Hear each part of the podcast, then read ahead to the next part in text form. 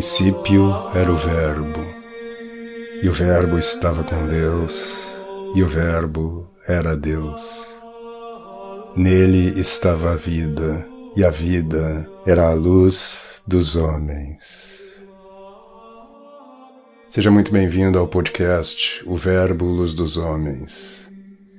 E neste episódio, como eu falei a semana passada, nós vamos pegar a ideia do Verbo que se faz carne.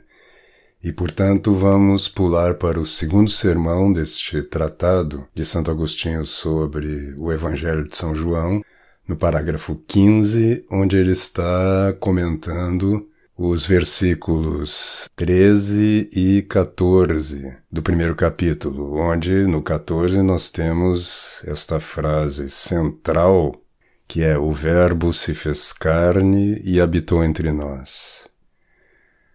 Mas antes, no versículo 12, São João diz: Mas a todos os que o receberam, deu ele poder de se fazerem filhos de Deus, aos que creem no seu nome, que não nasceram do sangue, nem da vontade da carne, nem da vontade do varão, mas de Deus.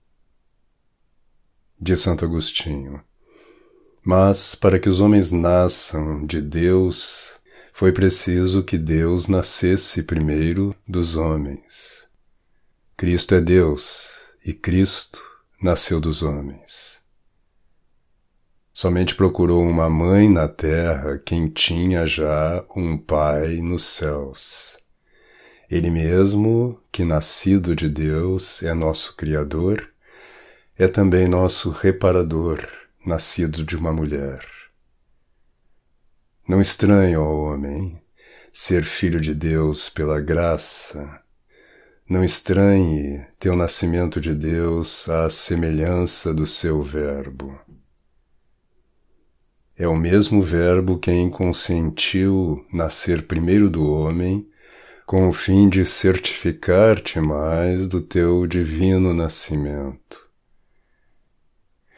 Aqui nós vemos uma ideia central também no cristianismo e que é mais enfatizada no cristianismo oriental, não só entre os ortodoxos, mas no cristianismo oriental em geral, que é a ideia da teoses, de que o homem, pelo nascimento, vida, morte e ressurreição de Jesus Cristo, é divinizado pela infusão do Espírito Santo no batismo e pelos sacramentos. A ideia de teoses deveria ser recuperada, porque a gente está vendo aqui no texto de Santo Agostinho que não é apanágio do Oriente. Está lá, no Santo Agostinho, padre, talvez o padre latino por excelência, que determinou, né, ele recolheu a tradição até ali o século V e sintetizou isso tudo e preparou o Ocidente medieval, toda a tradição latina. A gente vê isso muito em São Tomás. São Tomás tem, assim, Santo Agostinho e São Dionísio Areopagita como duas autoridades centrais, duas das autoridades mais altas da tradição cristã. Então veja Santo Agostinho diz que para que os homens nasçam de Deus, foi preciso que Deus primeiro nascesse dos homens. Continua ele. Agora, podes perguntar-te para ti mesmo por que razão quis Deus nascer do homem. É que ele me amou tanto que, para fazer-me imortal, quis ele mesmo nascer por mim para uma vida mortal. O evangelista, depois que disse eles nasceram de Deus, como previa nosso espanto, nossa estranheza, nosso assombro e estremecimento diante de uma graça tão singular, até o ponto de parecer-nos incrível que os homens nasçam de Deus a fim de nos dar desta verdade garantias de segurança, ele prosseguiu: E o Verbo se fez carne e habitou entre nós. Por que espantar-se de que o homem nasça de Deus? Vê que o próprio Deus quis nascer dos homens. E o Verbo se fez carne e habitou entre nós. Esta é uma afirmação tão inédita, tão espantosa como de Santo Agostinho, que eu percebo na minha própria vida, na minha própria vida de oração, a dificuldade mesmo de nós crermos nisto de forma profunda. Claro que todos nós que somos cristãos acreditamos que o Cristo é Deus, que o Verbo se fez carne e habitou entre nós. Mas, como diz Santa Teresa, há fé e fé. São Paulo também diz, né, num certo momento, que o justo vai da fé para a fé. Então a fé não é algo estático, não é algo que tem uma única dimensão. Pelo contrário, a fé é um caminho. A fé é, deve ser aprofundada constantemente por atos de fé. Quando a gente faz um ato de fé, há uma certa luz de Deus na nossa alma que nos faz ver o conteúdo deste ato de fé. Como de São Paulo, a fé é a visão daquilo que é invisível, uma visão obscura, uma visão daquilo que é nossa esperança. Então há um claro escuro na fé. E à medida que você vai realizando esses atos de fé, como dizia Santo Anselmo, credo ut intelligam, ou seja, eu creio para entender.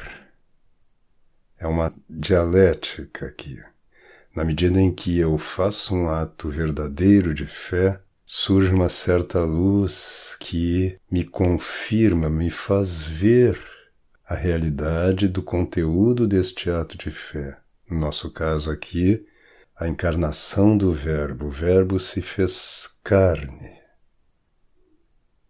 Deus se fez um menino na manjedoura, filho da Virgem Santíssima, e habitou entre nós.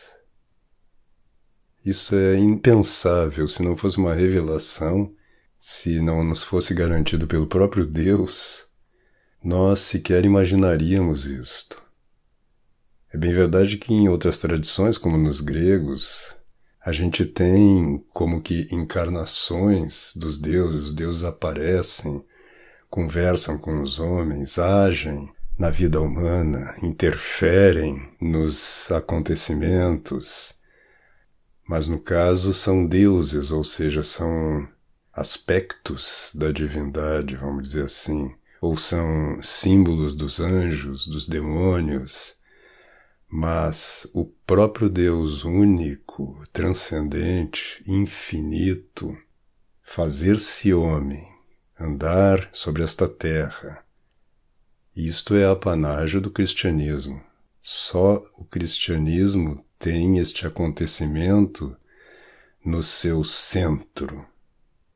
É sobre esta encarnação do Verbo que surge todo o edifício do cristianismo.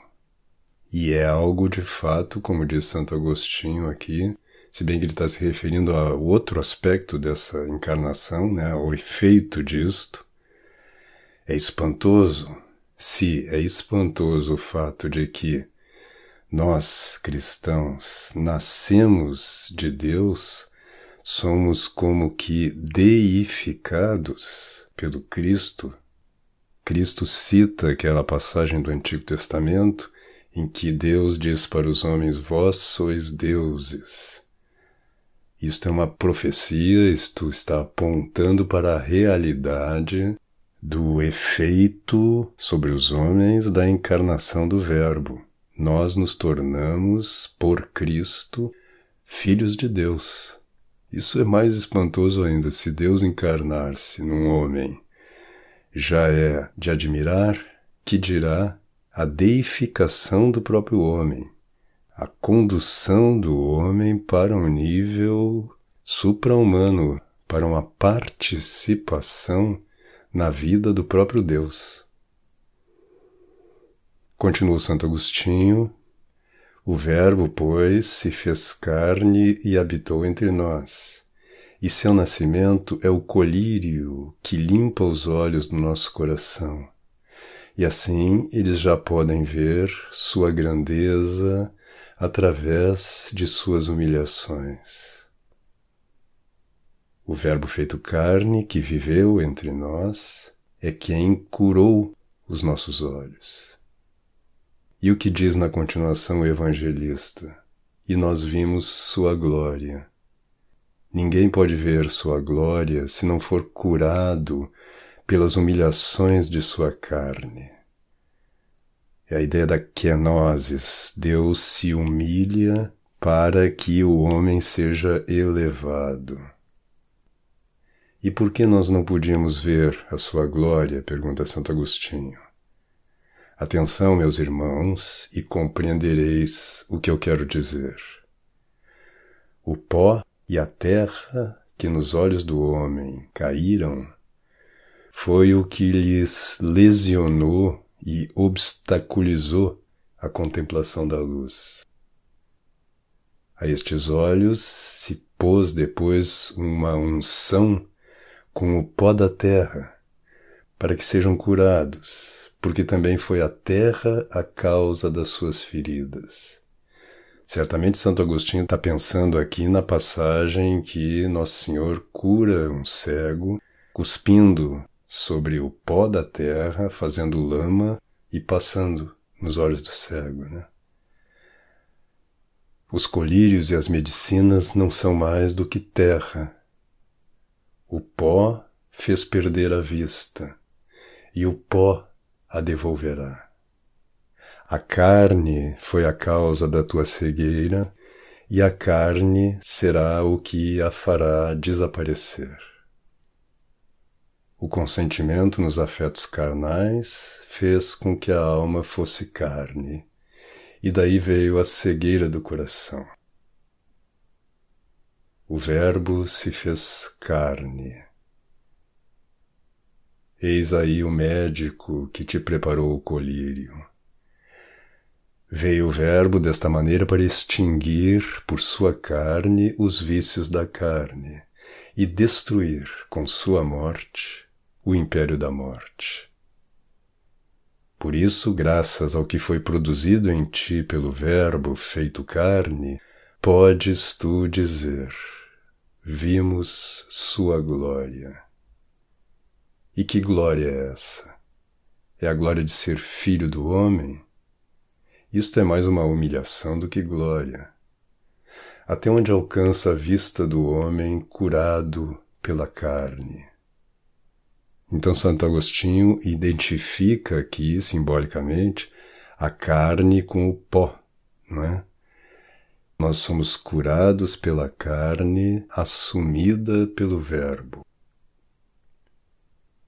E terminamos aqui então este comentário do Santo Agostinho sobre alguns versículos do início do Evangelho de São João, neste último domingo do Advento, já à beira do Natal de Nosso Senhor. Então eu desejo para você um feliz Natal, cheio de luz e que a nossa fé no Cristo cresça cada vez mais, para que ele nos ilumine cada vez mais e nós compreendamos, vejamos este mistério que é o Verbo se ter feito carne, habitado entre nós e nos tornado, por sua encarnação, filhos do próprio Deus, nos deificado. Fique com Deus e até o próximo episódio.